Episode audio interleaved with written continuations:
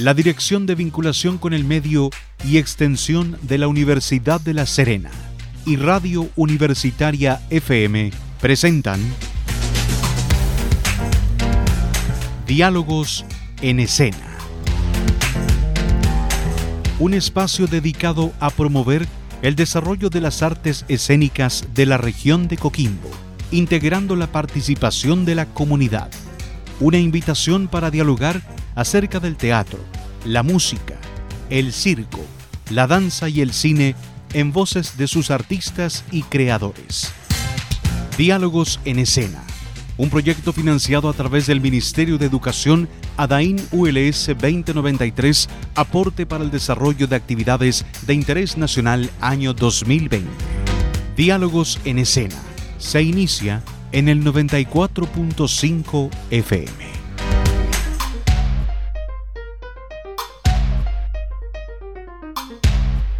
¿Cómo están? Bienvenidas, bienvenidos a una nueva edición de Diálogos en Escena, el encuentro semanal junto a la cultura a través de la radioemisora de la Universidad de La Serena. Jornada de viernes 12 de noviembre. Hoy hablaremos de teatro e inmediatamente vamos a entrar en materia, saludando a nuestra primera invitada, porque hablaremos de teatro con tres destacados actores, artistas eh, y músicos que también están ligados a este arte. Vamos a partir con el contacto eh, vía Zoom con nuestra invitada, que ella es actriz, eh, integrante de la compañía Didascalia y viceversa, formada en Argentina con una interesante historia personal ligada al teatro, al, al arte en las tablas. Saludamos a Constanza Silva, que contesta nuestra llamada a esta hora. Constanza, bienvenida a Diálogos en Escena, gracias por aceptar este diálogo. ¿Cómo te va? Hola, estoy bien, muchas gracias. Contenta de estar acá, igual en un espacio que, que, se organiza y se gesta para difundir el arte regional. Así que genial, muchas gracias. Y todas las artes escénicas que tienen cabida en nuestro programa todos los viernes de 7 a 8 de la noche. Háblanos un poco de, de, ti. ¿Cómo, nace eh, tu, tu, amor por el, por el, por el eh, Em, por el arte y por, por, el arte teatral, básicamente. ¿Cómo, cómo te fuiste formando, eh, viendo teleseries, viendo obras? Cuéntanos un poquito cómo fue la infancia que te llevó a, a tomar la decisión de ser actriz eh, y, y, manejarte en el tema del teatro. Mira, es una pregunta súper bonita en verdad y compleja, porque bueno, yo como decía soy de La Serena, entonces referencia teatral eh, no tuve de, de niña, lo único que veía eran los títeres en la plaza, que creo que ahí estaba el Pedro Sagua, y el cine en el, en el centenario. Era, eran mis referencias y yo no sé de dónde nació mi amor por el teatro. Yo solamente un día, de un día en adelante dije, quiero ser actriz y desde ahí en adelante que, que empecé a hacerlo. No, no recuerdo un hito puntual más que eso. ¿Verdad? Y, y, bueno, desde ahí eh, se me formó como un camino, como un camino que, del que nunca he desistido, porque me encanta. Siento que eh, es lo que más me gusta hacer. Yo me formé en, en, Mendoza, primero que nada, porque acá en la región no, no, había teatro. Antes había estado en la Universidad del Mar, pero ya se había cerrado. Tampoco tenía muy buena referencia de la Universidad del Mar en ese entonces en cuanto a formación. Y, y me fui a Mendoza porque allá la educación pública era gratuita. Habían problemas también para irse a vivir a Santiago o a Valparaíso y pagar todo lo que implica la vida más una carrera. Entonces, perfecto, dije yo, me voy entonces a un lugar donde, donde voy a poder estudiar gratis y me fui. Y allá empezó todo y allá eh, reafirmé mi amor por el teatro. Aunque me salí próximamente, reafirmé mi amor por el teatro, pero también por el oficio teatral. Recuerdo que me puse a hacer teatro callejero con unas amigas y, y fue genial. Ahí aprendí muchísimo de lo que es el teatro en sí, de manejar la energía, de la comunicación con las personas, de la proyección vocal, un montón de cosas. Cuéntame cómo fue ese, ese contacto, porque te fuiste joven a Mendoza, eh, ¿cómo cambia la vida? Porque obviamente eh, hablar de, de, Argentina es hablar de, de, un país mucho más avanzado culturalmente en cuanto a expresión verbal, se hacen notar los argentinos. Eh, eh, eh fue, ¿El shock fue muy grande? ¿La apertura fue muy rápida mm. ya en, en Argentina, no? La verdad es que sí, fue súper interesante. Eh, bueno, primera vez que yo me iba de la casa también y a otro país y a estudiar a la universidad, entonces desde lo personal fue un cambio bien drástico que, que me hizo despabilar en varios aspectos. Y, y en cuanto al, al choque cultural, eh, fue genial porque parece ser que es todo igual, porque es un país vecino que habla español y bla, bla, bla, pero la verdad es que somos súper diferentes y eso me encantó. Eh, noté, por ejemplo, que, que, bueno, acá en Chile todos hablamos súper agudo, en teatro y allá era como, ¿no? Pues hablar más, más real, no tanto desde arriba en cuanto a los resonadores. Eh, me hicieron mucho aprender a hablar de forma neutral, no les servía que yo hablara en chileno, ni que tampoco hablara en argentino, sino que hablara neutral, entonces me ayudó bastante en la formación. Y en cuanto a, a la amplitud de cultura que, que, tienen allá, sí se veía, al menos en ese entonces, eh, mucho más que lo que yo que conocía acá, en La Serena, muchísimo más. Eh, de partida estaban los carnavales que se hacían en verano sobre la vendimia, habían muchos espectáculos callejeros, varias salas de teatro, todas con actividad eh, mensual, semanal, había escuela de teatro que era bien buena. Y eso en Mendoza, que digamos que es una provincia igual, porque Buenos Aires, imagínate cómo debe ser. Claro, se, habla de Mendoza de una ciudad pequeña en comparado a, las grandes, Córdoba, Buenos Aires, en fin. Claro. Exactamente. Constanza, eh, bueno, te formaste en, Argentina, vuelves a Chile, aquí se genera la compañía, cuéntanos un poco cuáles fueron los pasos siguientes que te llevaron a, conformar la, compañía que tú, que tú diriges, eh, Didascalia y viceversa. Didascalia y viceversa.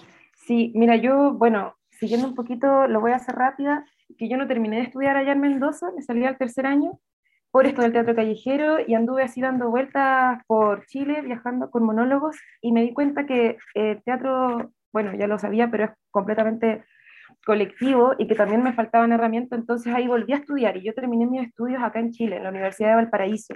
Muy buena en verdad, ahí aprendí muchísimo, muchísimo, muchísimo y una escuela que tiene la posibilidad de tomar menciones y yo tomé la mención de dirección teatral y ahí se gesta Didascal y viceversa.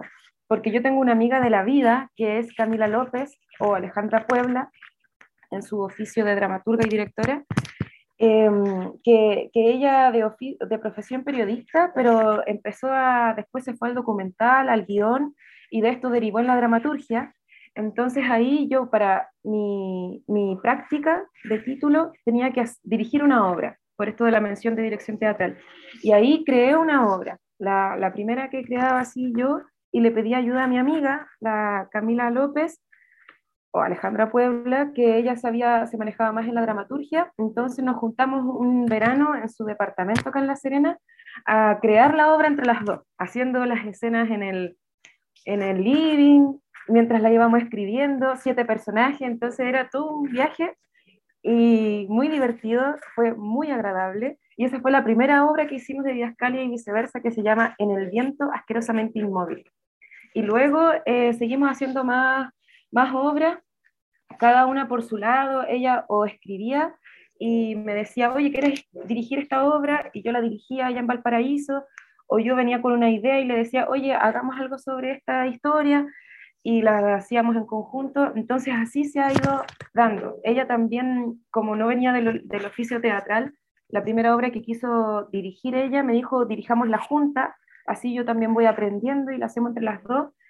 Y así ha sido todo el tiempo, en verdad, muy, por eso también el nombre Didascalia y viceversa, porque Didascalia es lo mismo casi que las acotaciones en teatro, en la dramaturgia que son lo que no son parlamentos o textos de personajes, sino que vienen a poner en contexto sobre una situación, ya sea de espacio, de sonido, de tiempo, de distintas cosas. Estas son las didascalias y viceversa porque veníamos nosotras haciendo cosas, nos dimos cuenta luego del, como al quinto montaje, que veníamos haciendo cosas así, de una idea al espacio escénico o de una dramaturgia al espacio escénico y así muy, muy dialogado viceversa. Muy interesante, Constanza. Eh, eh, importante eh, poner en contexto que estamos dialogando esta hora con Constanza Silva, actriz sererense que, que, tiene a cargo esta compañía de teatro Didascalia y viceversa. hablemos de lo que estás haciendo hoy, porque comenzaste hace un par de años a realizar una rama del teatro que es bien importante, que es el teatro testimonial, que es una rama del arte que que narra historias en base a, testimonios verídicos. Entiendo que hay dos montajes que has hecho eh, ligados a este tema Tango Barrial, que es del 2019, que, abordaba, entiendo, la problemática de las drogas y los estragos que generan en la familia. Y, el último montaje que estás eh, poniendo en escena, que es el Podemos Hablar, que es eh, un montaje que aborda una temática tan contingente como es la violencia de género, las mujeres violentadas. Sí, oye, gracias por la pregunta. Sí, mira, en verdad Tango Barrial es más eh, documental que testimonial. O la podemos hablar si es testimonial, netamente. Eh, son ramas hermanas, en verdad.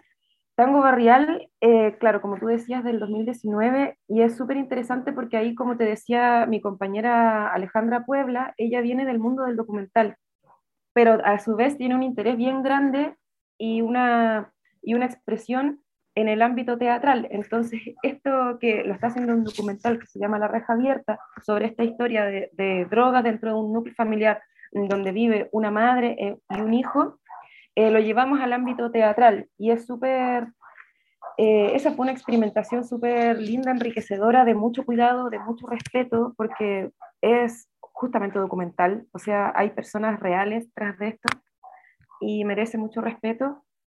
Em, y que trata de abordar justamente, nos planteamos en la creación, eh, no quién está bien y quién está mal, sino que poner la problemática sobre la mesa, porque parece no tener fin. Nosotras como testigos de esto que ocurre, nos damos cuenta que es algo que no tiene fin, que ya van más de 10 años, más de 15 años en la misma situación y de recaídas y de, y de violencia y de amor y que es algo de nunca acabar. Entonces, quién está bien y quién está mal no es lo que importa, sino cómo, cómo, qué pasa con esta situación, qué pasa que no se puede acabar, qué pasa en los barrios. Y, bueno, con esas obras tenemos la suerte de ahora estar, la vamos a presentar, voy a aprovechar de hacer difusión. Que en el, esa es la idea, es la idea que contemos lo que vas a hacer y dónde podemos ver este, este trabajo. Sí, va a estar presencialmente, gracias a la, a la vuelta de esto de la pandemia, en el Festival Internacional, no, en los Temporales Internacionales de Teatro, en Puerto Montt, que es un festival que se realiza ya hace años y va a estar del 3 al 22, creo, de diciembre en Puerto Montt. Eh, creo que también se va a ver poder, poder ver online y ahí va a estar Tango Barrial. Y en cuanto a lo último que es esta ola, podemos hablar, si es eh, testimonial, nace de la recopilación de, eh, bueno, también hablando con, con, Camila, con Alejandra Puebla, esto de, de historias muy similares que nos, nos, han ocurrido como mujeres, es narrada desde las mujeres, no quiere decir que no pueda pasar en, en a hombres o relaciones homosexuales, Acá netamente nos basamos en relaciones heterosexuales porque de ahí es que, que surgió, digamos, pero no es excluyente para nada. Eh, de hecho, debe pasar lo mismo. Nos dábamos cuenta que habían cosas que no nos contábamos entre nosotras mismas como por, por temor, por vergüenza, por no querer reconocerlo, afrontarlo, poner esa verdad de frente, y, que una vez que se empezaron a contar estas cosas, eh, nos dábamos cuenta que todas habíamos pasado por situaciones similares, no iguales, pero con mismos patrones de conducta y de reacciones, y que eran repetitivos y que eran cíclicos. Entonces esto nos, llamó la atención y desde ahí empezamos a, mm, Alejandra Puebla y yo empezamos a recopilar testimonios que hayan quedado por escrito. Eh, entonces de aquí nos valimos harto de los medios de comunicación y redes sociales no es que se ahonde mucho en eso en la obra, pero sí vienen gracias a ese registro en donde se, se denota de cierta manera cómo hay una, una, violencia o una denostación hacia el vínculo, hacia la mujer en este caso, en una relación, cómo se machaca la autoestima y cómo desde ahí empiezan a surgir un montón de cosas tóxicas que ya no solamente van desde una parte hacia la otra, sino que empiezan a reproducirse, casi que de una forma dialéctica en negativo. Y es desde acá que surge la, la, obra y se crea en base a estos testimonios en una, en una exploración que se hizo en una residencia en el verano y de ahí se fue estructurando la dramaturgia, pero sí es en base a esto y ya, bueno, la estrenamos hace poquito y ahora tenemos funciones en el TMO, Teatro Municipal de Ovalle, el 18 y 19 de, de ahora, de noviembre. Estamos súper contentas en verdad. Sí, y, de verdad que el recinto de Ovalle, eh, yo no sé, tú, tú, lo podrás decir mejor que nadie, es uno de los mejores recintos para, para hacer teatro a nivel local. O sea, eh, hablamos de descentralización y, claramente Ovalle tiene el mejor teatro de la región porque no hay ningún otro que se compare, ¿no? Es así, ¿no? La comodidad que tiene el recinto. Es así, nosotros fuimos allá a hacer ensayos y todo, y la verdad es que es un teatro de lujo acá en la, en la región. Yo, hay, hay, pocos teatros así tan buenos en, en regiones.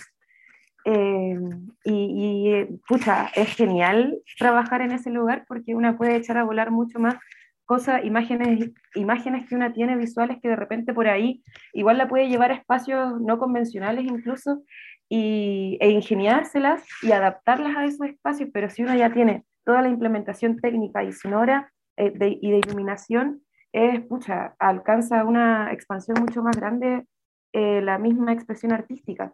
Y además quiero decir que las veces que he estado ahí, eh, también tiene un equipo técnico muy capacitado y con muy buena disposición, y eso también se agradece muchísimo.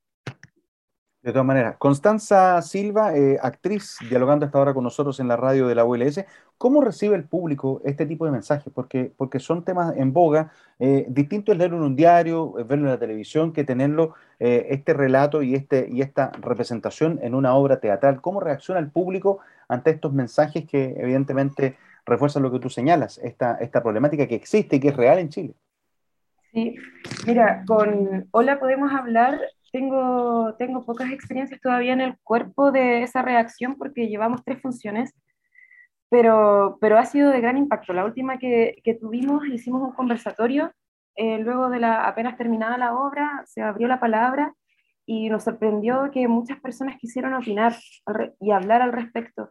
A mí, después de, de, la función, unos dos días después, me escribieron por interno, así personas que todavía estaban decantando la obra, pasa esto que te decía, que al ser de, de testimonios, la obra creada y de varios testimonios, pasa a ser más bien genérica y no de una historia en particular. Entonces una inevitablemente se siente reconocida. El público nos ha mencionado eso, que, que reconoce tanto en su historia particular o como de ver en hermanas, en parientes, en amigas, eh, que, se pasa por esta vivencia eh, es mucho más cercano de lo que una cree. Entonces, esa, esa es la recepción que está teniendo y en los hombres también, como, como el reconocer que, que sí por ahí se alimenta a que estos hechos de, violencia y de diálogo tóxico, em, reconocer que se alimenta a eso y, y ganas de, al reconocerlo tan crudamente de frente, porque es una obra actuada y creada en formato realista. Em, verlo tan de frente eh, dan como, da como una cosita en la guata, dan ganas de cambiar ciertas cosas. Y, bueno, en cuanto a, Tango Barrial, también tiene un impacto bien fuerte porque, porque justamente no es una problemática que plantee un desenlace feliz o una respuesta de desenlace, sino que simplemente pone la, la problemática sobre la mesa. Y en algunas funciones hemos tenido la, la suerte de contar con una psicóloga, que se llama Pamela Silva, que hacía mediaciones luego de. Entonces, basado un poco como en ejercicios que dan también de, del teatro del oprimido, extrayendo conocimiento desde ahí, más sus herramientas de la psicología, entonces de, de poner al público en problemática de, de, qué es lo que está pasando aquí. Y, y eso también ha tenido muy buena acogida, como, como de compartir como espectadores y como, y como trabajadores del montaje, todos en una sala y, reflexionar al respecto. Eso es muy, muy rico. En verdad es, es, bueno para mí trabajar con el teatro testimonial, el teatro documental, eh, porque está bueno el arte para hacer todo tipo de cosas, pero también está bueno para para reflexionar sobre problemas cotidianos y súper cercanos a todas nosotras. Bueno, súper interesante, Constanza, establecer este primer contacto contigo para que nos cuentes lo que está haciendo tu compañía, para que nos comentes eh, las temáticas que están eh, abordándose en, estas, eh, en estos montajes teatrales. Reiteremos entonces, se va a presentar en Puerto Montt, Tango Barreal, ¿no? ¿Ahí se va a presentar? Sí, ¿Cuándo? ¿Para qué fecha eso? Mira, el, se llama Temporales Internacionales eh, teatrales 2021, lo pueden buscar así en las redes. Este festival es del 3 al 22 de diciembre. Dentro de la programación va a estar Tango Barrial, que creo que es el 7 u 8, uno de esos dos días, ahora no recuerdo bien. Y eh, Hola Podemos Hablar, vamos a estar presencial también, gratuito. Ambos son gratuitos eh, en el Teatro Municipal de Ovalle el 18 y 19 de noviembre. Eh, ahí sí se pueden meter al enlace de Didascal y viceversa. Vamos a poner el, eh, el, enlace porque las entradas se piden por Ticket Plus, aunque son gratuitas, pero ahí se reservan. Y, y bueno, piden pase de movilidad, lamentablemente. Estamos en esta situación. lamento mucho, la idea sería no excluir a nadie, menos por ese tipo de cosas, pero el teatro está pidiendo esto. Y en, en Puerto Montt también.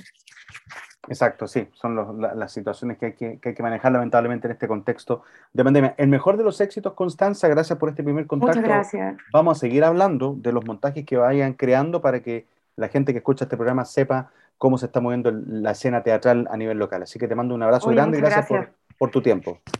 Oye, quería decir una última cosa, si me queda tiempo.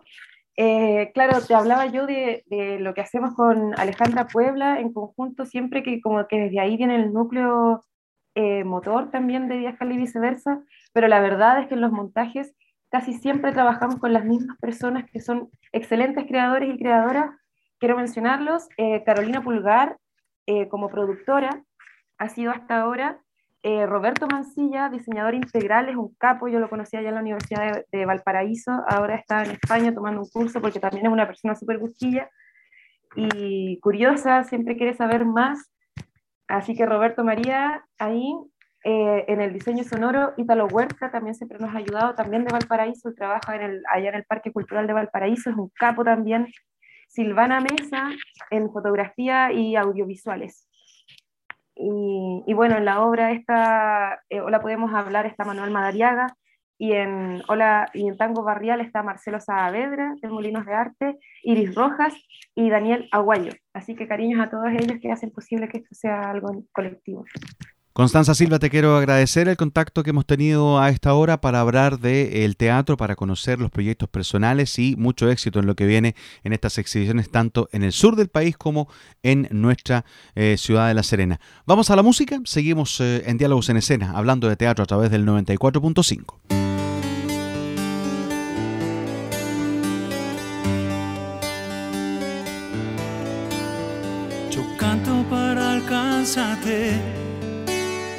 atravesando todo el azul.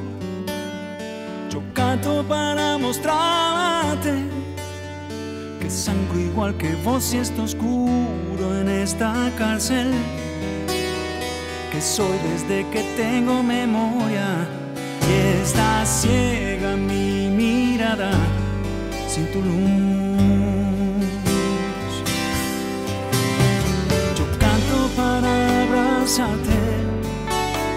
Porque entenderte ya no me basta.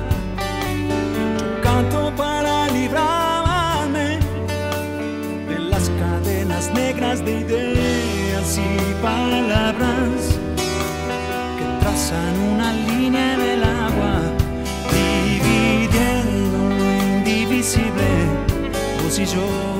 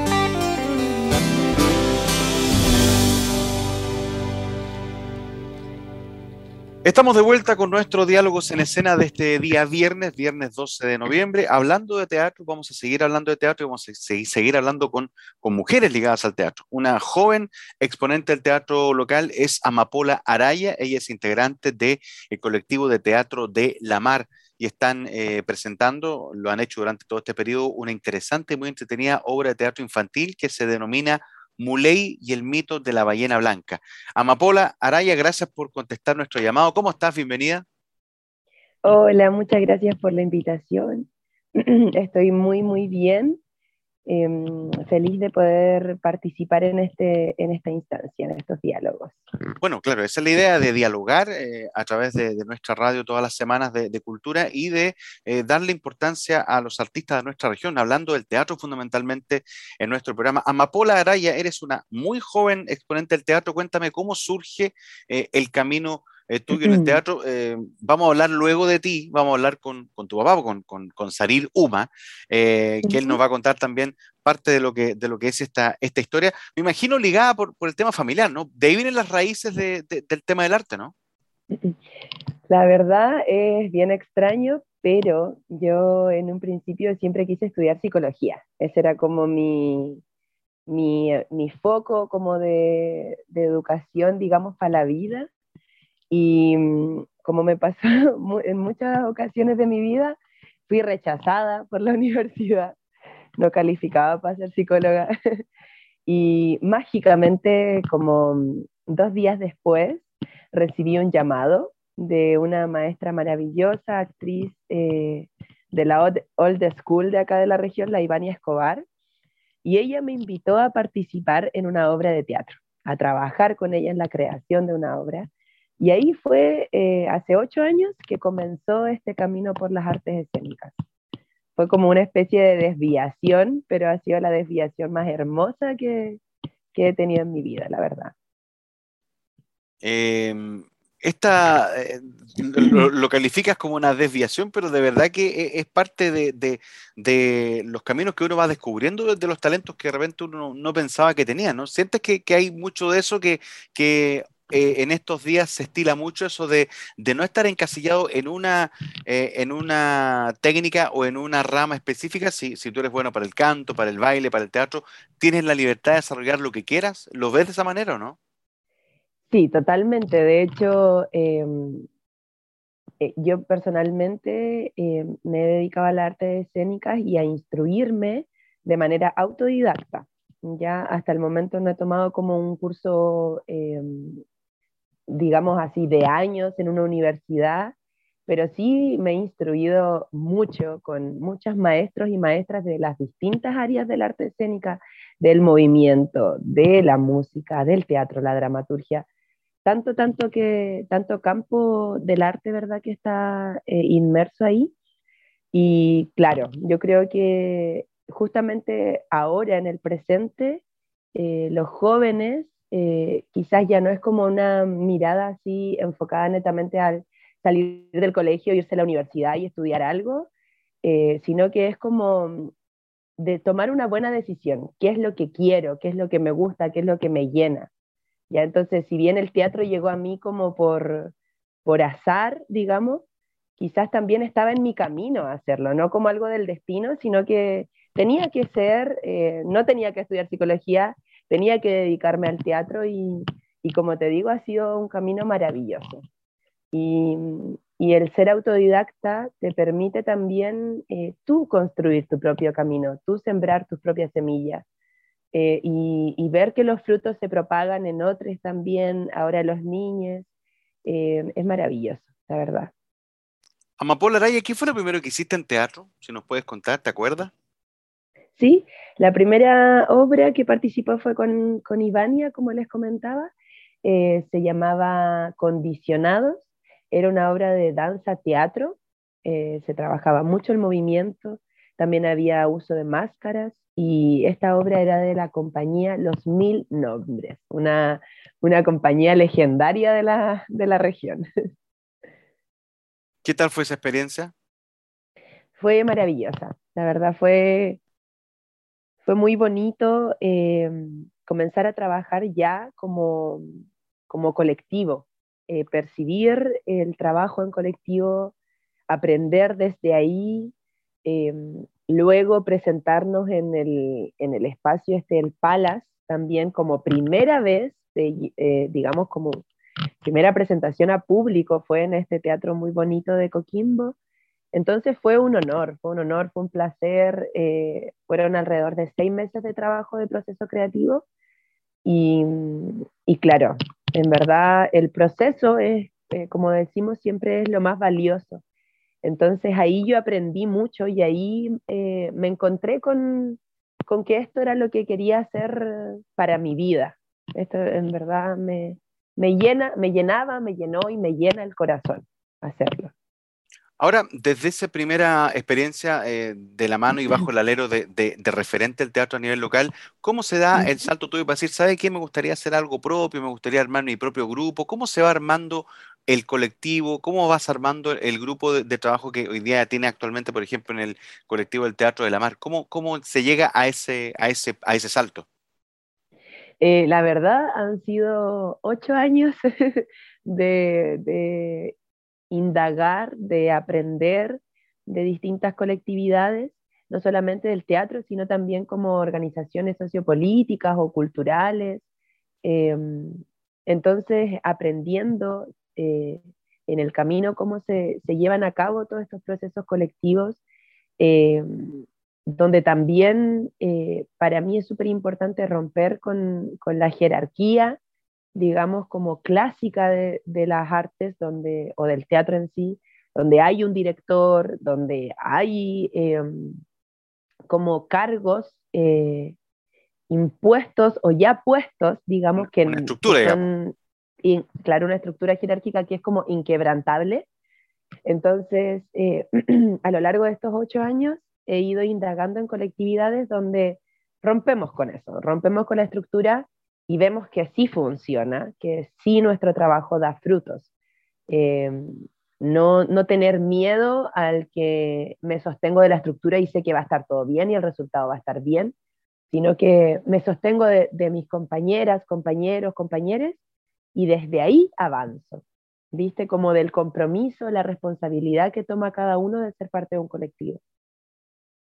Eh, ¿Es más armónico el, contacto? ¿Es más eh, lineal? ¿Están todos en la misma, en la misma línea, digamos, para, ir aportando, por ejemplo, la creación de, una obra? ¿Cómo, ¿Cómo, se trabaja eso en el colectivo? ¿Van todos opinando? ¿Cómo, ¿Cómo se da eso? Claro, es un trabajo horizontal. Siempre hay alguien que tiene una idea base, es como la idea originaria y desde ahí se empieza em, a ramificar, a bifurcar como todos los brazos que pueda tener eh, la creación.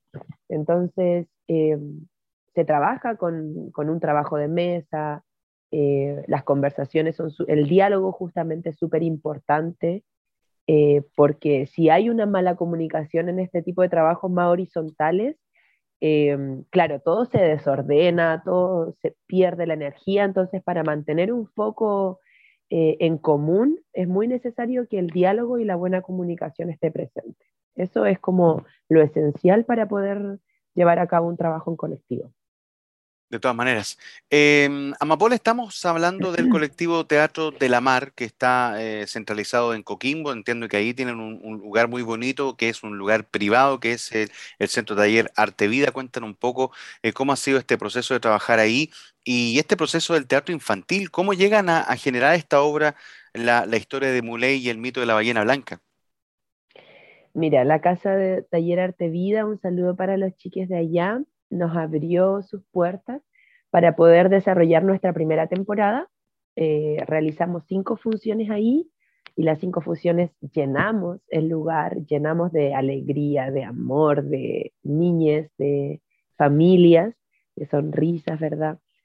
Eh, también de compartir, como que nosotros, eh, aparte de, de hacer la obra, de presentar la obra, digamos, eh, nos gusta compartir con, nuestro público, de eh, dialogar también, si a los niños les gustó, qué les pareció, qué sintieron. Y claro, este espacio justamente dio la posibilidad de que, de que se pudiera congregar harta gente. Y ahora ya emigramos de ahí con todo el agradecimiento y nos vamos a, acá a La Serena. Nos venimos a, otros lugarcitos a, presentar nuestra obra. ¿Qué lugares serán esos? ¿Se puede adelantar algo, no? Sí, claro. El viernes 19 de noviembre vamos a tener función en la Academia La Buena Música, que queda eh, por calle Videla, eso es en La Serena. En nuestras redes, luego se, se las puedo detallar. Ahí va a estar toda la información de horario, reserva de entrada, etc. Ahí va a ser el viernes y el sábado 20 de noviembre vamos a tener función en el espacio Aurora, que queda en Peñuelas, que queda en Peñuelas en, más como para el sector de La Serena. Y ahí también vamos a, realizar una función abierta, público, aprovechando, eh, bueno, ahora pasamos a fase 3, pero aprovechando que podemos eh, adherirnos a ciertos aforos y la idea es como hacer una, una función ya más grande, porque los espacios eh, cerrados tienen aforos reducidos, entonces la idea es en Aurora hacer ya una, una función con harto, harto público. ¿Cómo reaccionan los niños, las niñas, los niños, como dices tú, de, con esta historia, la, la, de Muley, la ballena blanca? Uno se recuerda el mito de, de Mocha Dick, de Moby Dick, va por ahí, ¿no? ¿Esa es la historia? Eh, no va tanto por ahí, sino que tiene más relación como con, eh, con lo mítico, con lo místico. Eh, de hecho, hay, una, hay una, un relato originario del Huelmapu, de los mapuches, que habla de, que habla de. Y, y era una ballena que fue una anciana y ella en el, fondo de la mar lo que hace es recibir a los muertos y muertas como para su trascendencia. Entonces, en verdad, la obra tiene un trasfondo muy, muy espiritual igual. Y justamente los niños lo comprenden, eso es lo más maravilloso. Eh, la obra, la dramaturgia, las escenas, el camino de Muley, los personajes que se va encontrando, los conflictos que va teniendo, eh, van desentramando toda esta historia. ¿Y por qué mito? Porque nosotros dejamos, no les voy a spoilear, pero, pero hay, hay algo abierto ahí que queda, que queda para la interpretación de cada uno. No quisimos hacer como una especie de final feliz, sino que quisimos hacer una especie de final real, donde pasan muchas cosas y, y, los niños justamente se quedan con la duda. Eso es muy bonito en el teatro, como sembrar la duda, la pregunta. ¿Qué pasó con Muley? Eh, ¿Se fue realmente? Bueno, etcétera. Pero pasan muchas cosas y los niños, claro, quedan con esas dudas, luego nos preguntan y ahí se genera el diálogo. Entonces eso es realmente muy bonito. Ahora, eh, Amapola, importante destacar eh, el formato de, esta obra porque eh, claramente viene con musicalizada, entiendo que hay elementos de la música de los jubilares, es muy entretenido y eso también tiene, le, genera de alguna manera un, atractivo mayor al, contenido que ustedes entregan, que, es bien global, porque como lo decíamos en el inicio de la conversación, no está enmarcado solamente en la rama teatro, sino que tiene todas las, muestras del arte escénica, música, danza, en fin, hay distintos elementos, ¿no? Claro, yo creo que mm, eh, desde ahora, digamos, desde el presente que vivimos en adelante, el teatro no puede ir sin la música. Siento que tiene que ir de la mano, eh, tenemos que integrar la musicalidad y es eh, maravilloso lo que se genera, la interacción entre la música y los niños, la música y los adultos, la música y los seres humanos, la, la, vibración que genera, eh, no solamente los instrumentos musicales, sino que también el canto, porque nosotras, eh, nosotras dentro de la obra también tenemos varias canciones, varios cantos, que los niños se las van aprendiendo fácilmente, eso es lo más maravilloso. Eh, mientras vamos dando la obra, se van conectando con las canciones, van cantando las canciones ellos también. Luego, cuando ya la vieron por segunda vez, ya se saben las canciones o nos preguntan. Entonces, em, es muy mágico lo que pasa con la música. Eh, para los niños es muy atractiva y, para nosotros como creadores eh, potencia totalmente la puesta en escena. Amapola, y así de mágico debe ser ver a las familias disfrutar de las obras. Eh, eh, ¿Cómo es eh, esa magia también que se da de, tu caso? Porque tú trabajas con tu familia, trabaja tu papá, de hecho, en la obra. Cuéntame, ¿cómo es ese, ese trabajo y, ese, y ese sentimiento que genera trabajar con la familia y trabajar para, para generar eventos y obras culturales?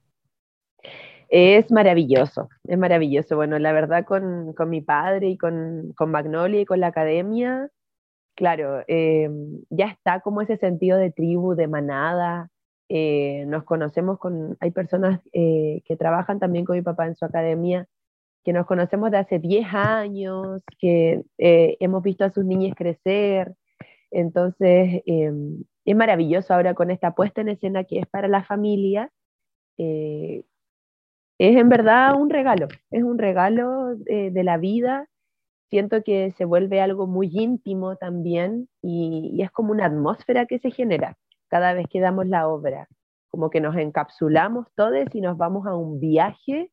Y claro, nos vamos a un viaje en manada, aunque no nos conozcamos todos, es un viaje en manada, en comunidad. Eso es muy bello, eso que se genera. De todas maneras, Amapola Araya del colectivo de Teatro de la Mar hablando sobre esta obra Muley y el mito de la ballena blanca que se va a presentar en La Serena la próxima semana. ¿Cómo podemos contactarnos para entradas, para poder acceder a través de la Academia de la Buena Música? Entiendo que hay redes sociales, ustedes también. Cuéntanos un poquito de eso. Sí, en la Academia de la Buena Música ya tienen el afiche en redes. Nosotros, nuestro Instagram es arroba colectivo Teatro de la Mar y ahí nos pueden escribir por mensaje, nos pueden reservar sus entradas. Aparte en el afiche también dejamos un número telefónico y ahí nos pueden enviar un mensajito también para reservar eh, con sus nombres para integrarlos ahí en la lista y recibirlos con gusto. Perfecto, pues bueno, vamos a seguir difundiendo y vamos a pasar como panorama, lógicamente, esta presentación de esta obra del colectivo eh, Teatro de la Mar, que eh, eres parte muy importante, Amapola Araya, que has conversado con nosotros. Vamos a hablar después de la música con tu papá, así que vamos a seguir complementando esta bonita, este bonito montaje que están eh, presentando en Coquimbo y en La Serena. Te mando un abrazo grande, gracias por estar con nosotros. ¿ah? Muchas gracias a ustedes, también un abrazo grande y un abrazo para todos los oyentes que acompañan la radio de la universidad. Muchas, de verdad, un aplauso para ustedes que están desarrollando estas plataformas de difusión. Muchas gracias, Amapola. Gracias por estar con nosotros. Vamos a la música y seguimos con nuestro programa.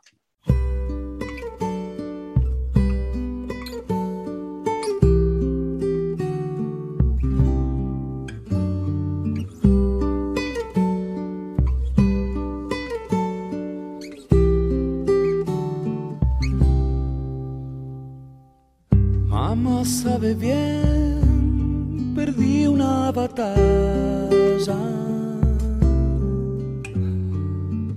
Quiero regresar solo a besarla.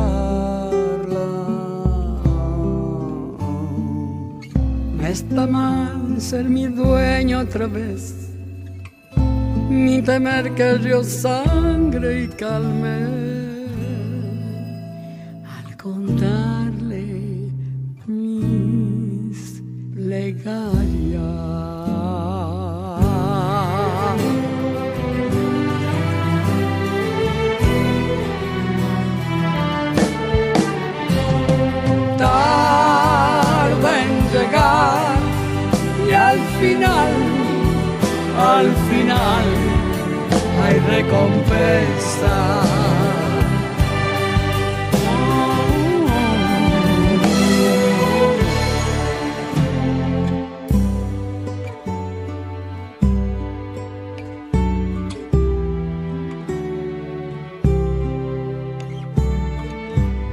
Sabe bien, pequeña princesa.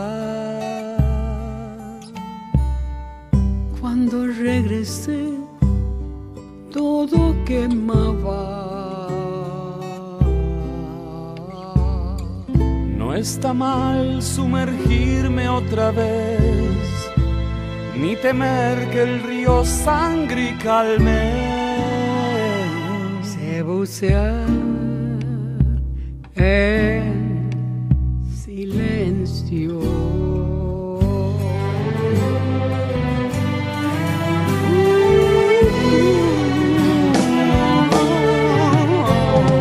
Tarde en llegar y al final, y al final hay recompensa.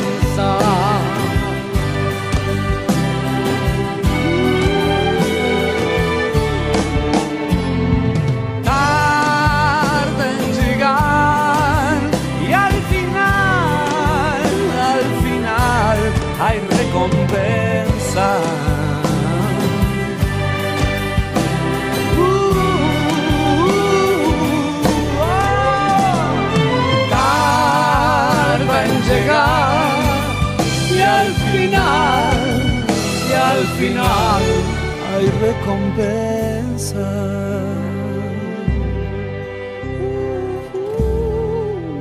En la zona de promesa.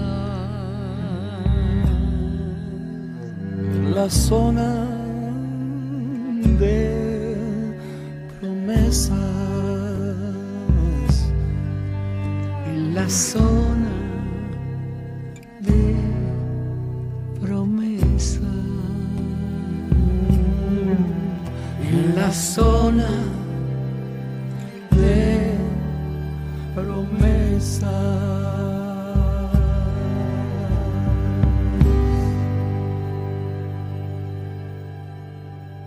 Seguimos en Diálogos en Escena a través de la radio de la Universidad de La Serena, hablando de teatro. Hemos hecho ya los primeros dos bloques y en el bloque final hemos dejado a nuestro gran invitado, un hombre que conocimos como músico, pero que también está incursionando en el ámbito del el teatro. Hablo de eh, Jorge Coque Araya, Sarir Uma, del colectivo Teatro de la Mar. Queremos hablar de esta nueva faceta en el ámbito del teatro con, con Jorge, con Sarir Uma, así se denomina, nos va a explicar por qué en este diálogo a través de la radio ULS. Bueno, un hombre de casa ya, porque varias veces hemos estado hablando de cultura en este, en este medio. Abrazo grande, ¿cómo estás? Muy bien, Rodrigo, gracias por la invitación, muy agradecido. Y bueno, me siento en la casa porque soy exalumno de la Universidad de La Serena. Fui constructor civil, ingeniero constructor, así que nada, siempre va a ser mi escuela y vamos a tratar siempre de poder aportarle desde donde podamos, digamos. Así que muy contento. Bueno, gracias pa, por, por, aceptar el tiempo de, de, poder hablar sobre este, este proyecto, este colectivo Teatro de la Mar. Cuéntame un poco cómo, cómo se da la faceta, porque eh, ¿cuál fue el origen inicial tuyo eh, de la mano de la cultura? ¿Fue la música? ¿Derivó al teatro? ¿Cómo, cómo es la historia? Cuéntanos un poquito de eso. Bueno, o sea, todo emana de un poco de, de mi papá, eh, mi padre, que bueno, ya está a punto de, cumplir un año, que él falleció, eh, no por el COVID, sino por un tema cardíaco.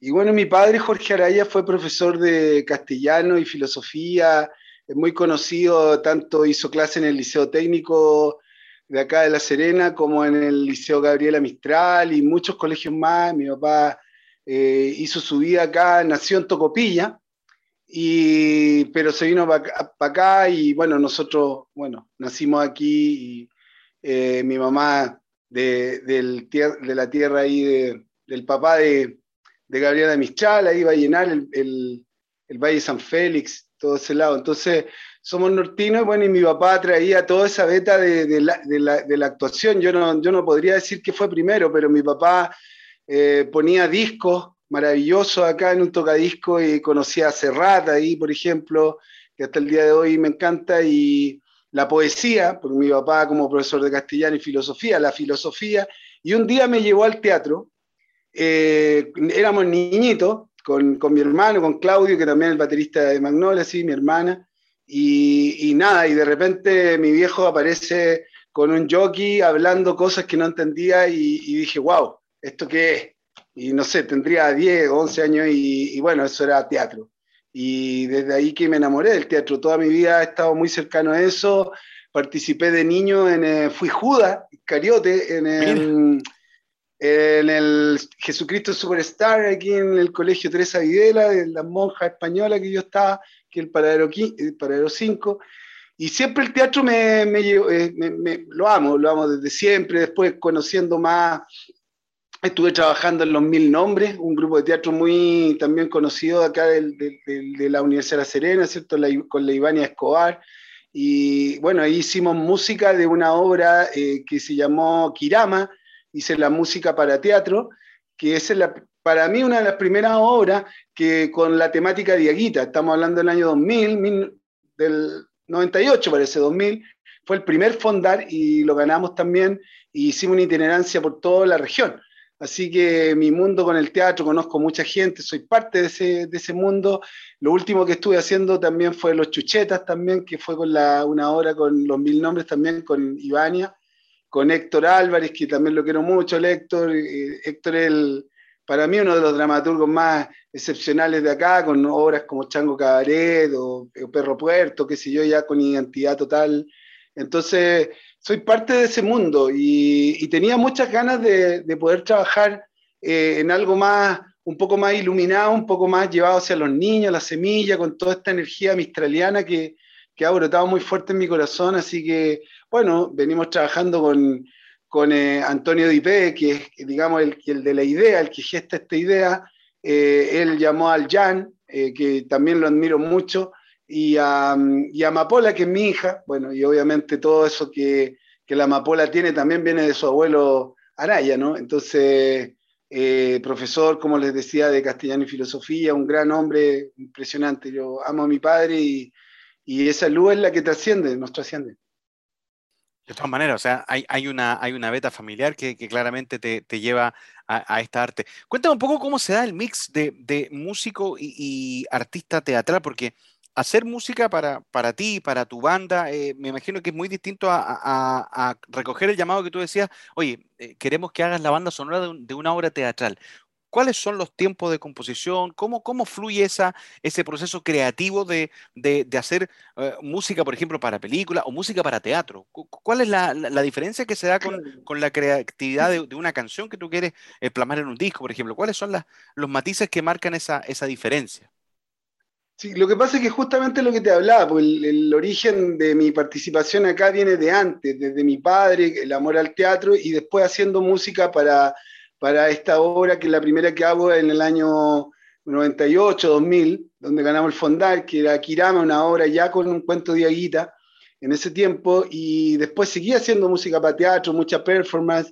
Entonces, pero de, alguna manera yo sentía que el teatrero o, o, la gente de teatro se ve como la música como algo apartado de ellos, que es algo de lo que ha dejado un poco el colonialismo acá, que un poco hace, hace 500 años los chamanes o los indígenas mezclaban todo, teatro, danza, música, y después llega la academia y la academia los separa, la danza acá, los músicos para allá, y es una cuestión que hay que deconstruir, tal como mi nombre, o sea, cuando ya hace, hace dos años más o menos me, me, me ven el tema de mi ancestro y me dicen que por mi bisabuelo de Barraza, creo, no tenía idea, pero mi abuelo había nacido allá, era araya de allá, eh, y yo tenía que ser diaguita, digamos.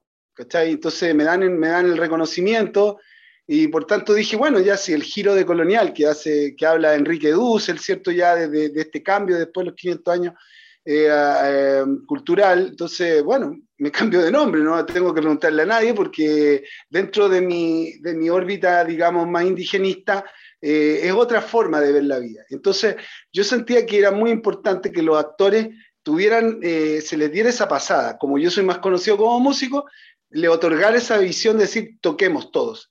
Y de hecho esta obra lo, lo, lo, que tiene es que toda la, toda la música la creamos con todo el colectivo.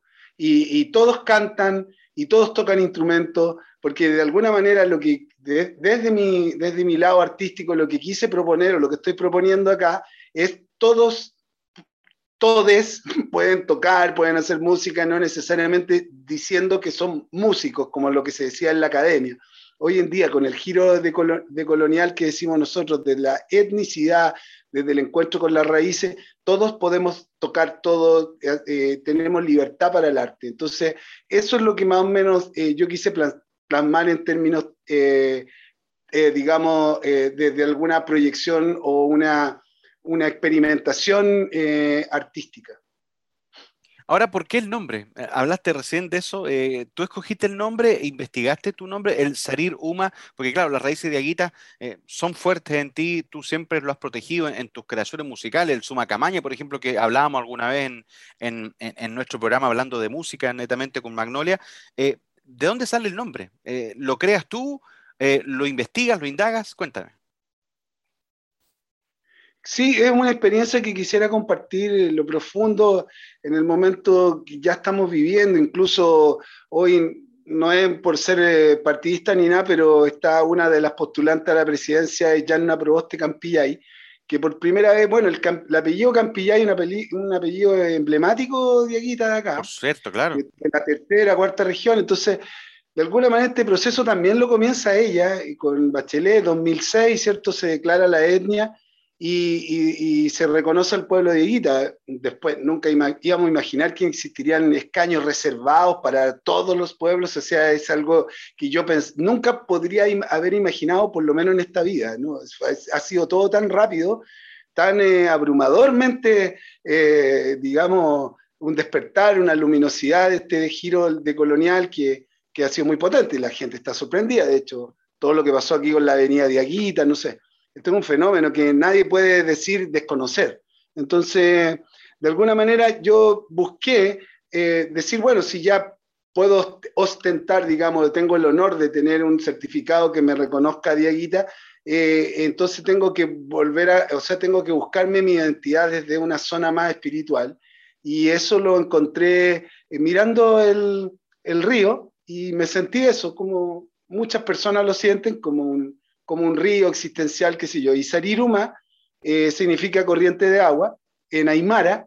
¿Y por qué? Porque el Aymara me, no sé, de alguna manera creo que tengo, más allá de, de, de, o no, estamos en el Tahuantinsuyo, una cosa mucho más grande que va hasta allá, hasta el sur de Colombia, y que tiene una conmovisión parecida, mezclada entre el quechua y Aymara. Pero me gusta mucho esa la humildad aymara, me, me, conecta el lago Titicaca, Tiwanaku. Entonces eh, dije, bueno, mi nombre me gustaría que proviniera de ahí. Entonces jugué a eso, encontré ese nombre, y lo busqué y nada, es algo por llegar en todo caso, pero sí, me lo asigné yo como desde mi interior, un, un, un experimento también, algo creativo que es arte haciéndolo a ti mismo, darte, la, darte el permiso.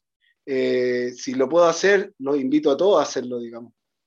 Absolutamente, absolutamente. Y, de alguna manera eh, poniendo valor a, lo que es nuestro origen como, como civilización, evidentemente. Eso no, podemos renegar de aquello a pesar de lo que tú dices, el colonialismo fue eh, impuesto a fuerza y, mucha gente lo, siente como, como, presente en una ciudad colonial como la de La Serena. Claro, eh, es interesante ese, ese, fenómeno que se da, que tú dices que, que, con esto del estallido social se ha dado un despertar por, por descubrir y por escudriñar los orígenes de todo. ¿qué, qué, sientes de eso? ¿Qué sientes de, la respuesta de la gente ante este tipo de, manifestaciones que, defienden la cultura y que choca, eh, que choca con el tema de, lo que es, por ejemplo, uno de los eh, em, asentamientos más importantes que fue descubierto hace poco y que todavía no tiene una protección, que está en la ruta 5, eh, uno de los, es, una de las ciudadelas más grandes de, de, la, de, las culturas prehispánicas que está ahí y que aún no hay protección para aquello.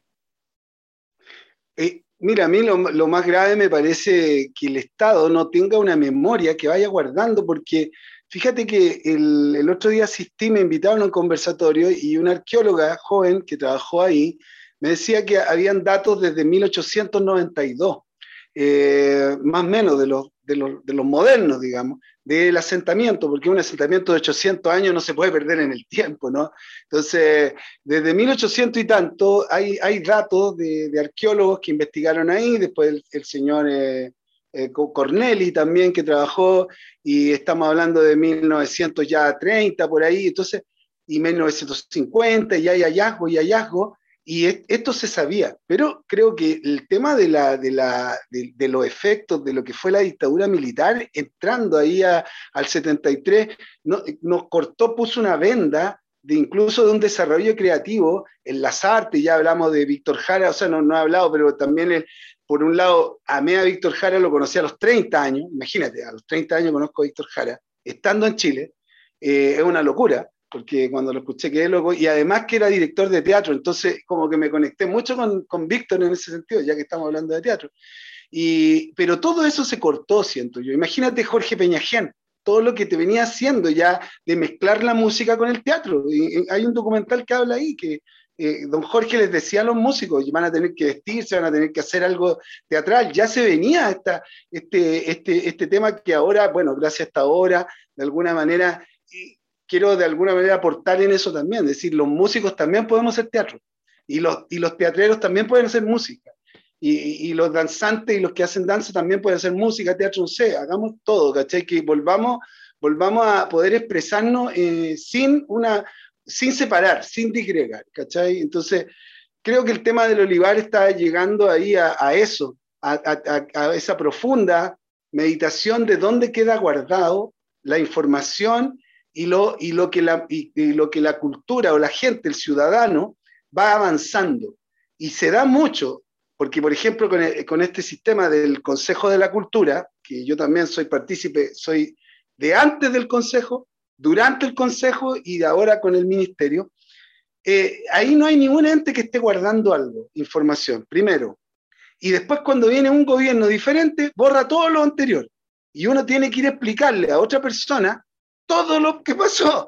Foja cero, volver a foja cero. Es imposible.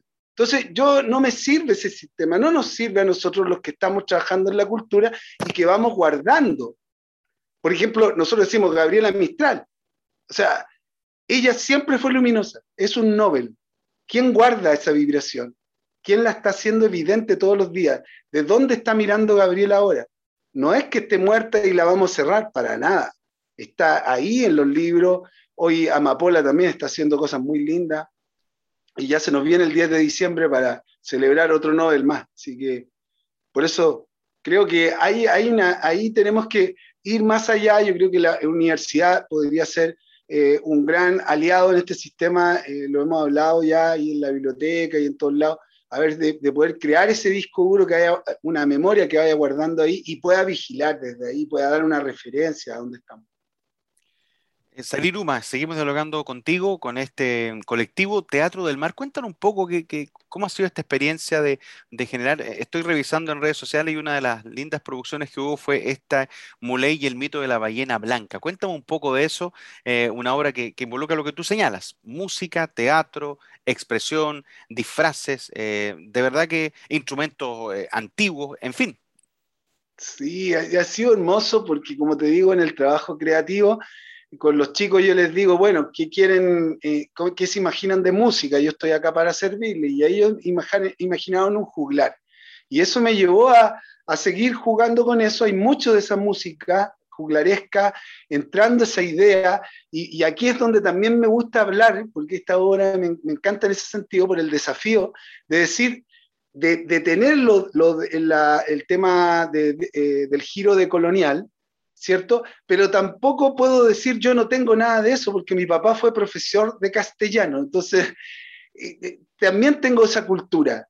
Y entonces eh, está, tan, tan linda también lo ancestral de la cultura europea, como por ejemplo esa música y, la labor de, de los juglares, ¿me entendí? Así que también hay, hay, que reconciliar, estamos en un tiempo que sí, hay que ver que tenemos que, tenemos que lidiar entre varias culturas, pero no solamente ahora el tema solamente con el occidente, sino con los africanos, tenemos que lidiar con los orientales, tenemos que lidiar con los hindúes.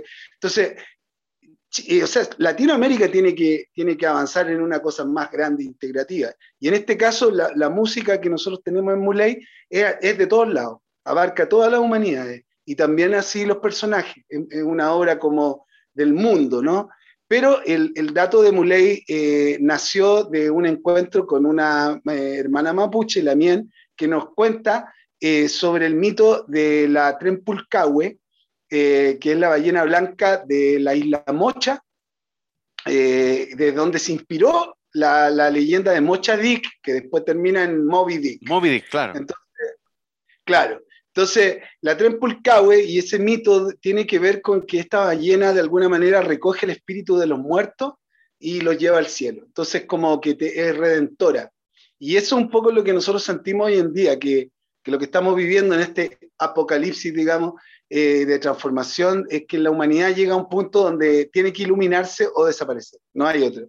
Eh, el cambio climático te lo dice, el exceso de contaminación, la degradación completa. O sea, tenemos que iluminarnos. ¿Y quién mejor que una ballena blanca para los niños? Porque esto es una obra infantil, pero sí que a las personas más adultas le han encantado, se han emocionado, porque bueno, la, historia, la trama que, que, bien la fue generando eh, Antonio Dipede, está basado en, en mitos hindúes también, eh, del amor a Krishna, del amor a la divinidad, todo lo que sea espiritual. Entonces, también nos ha eh, generado a nosotros mucho trabajo, eh, digamos, de preparación más que técnica, preparación espiritual para estar siempre al servicio de esta gran energía.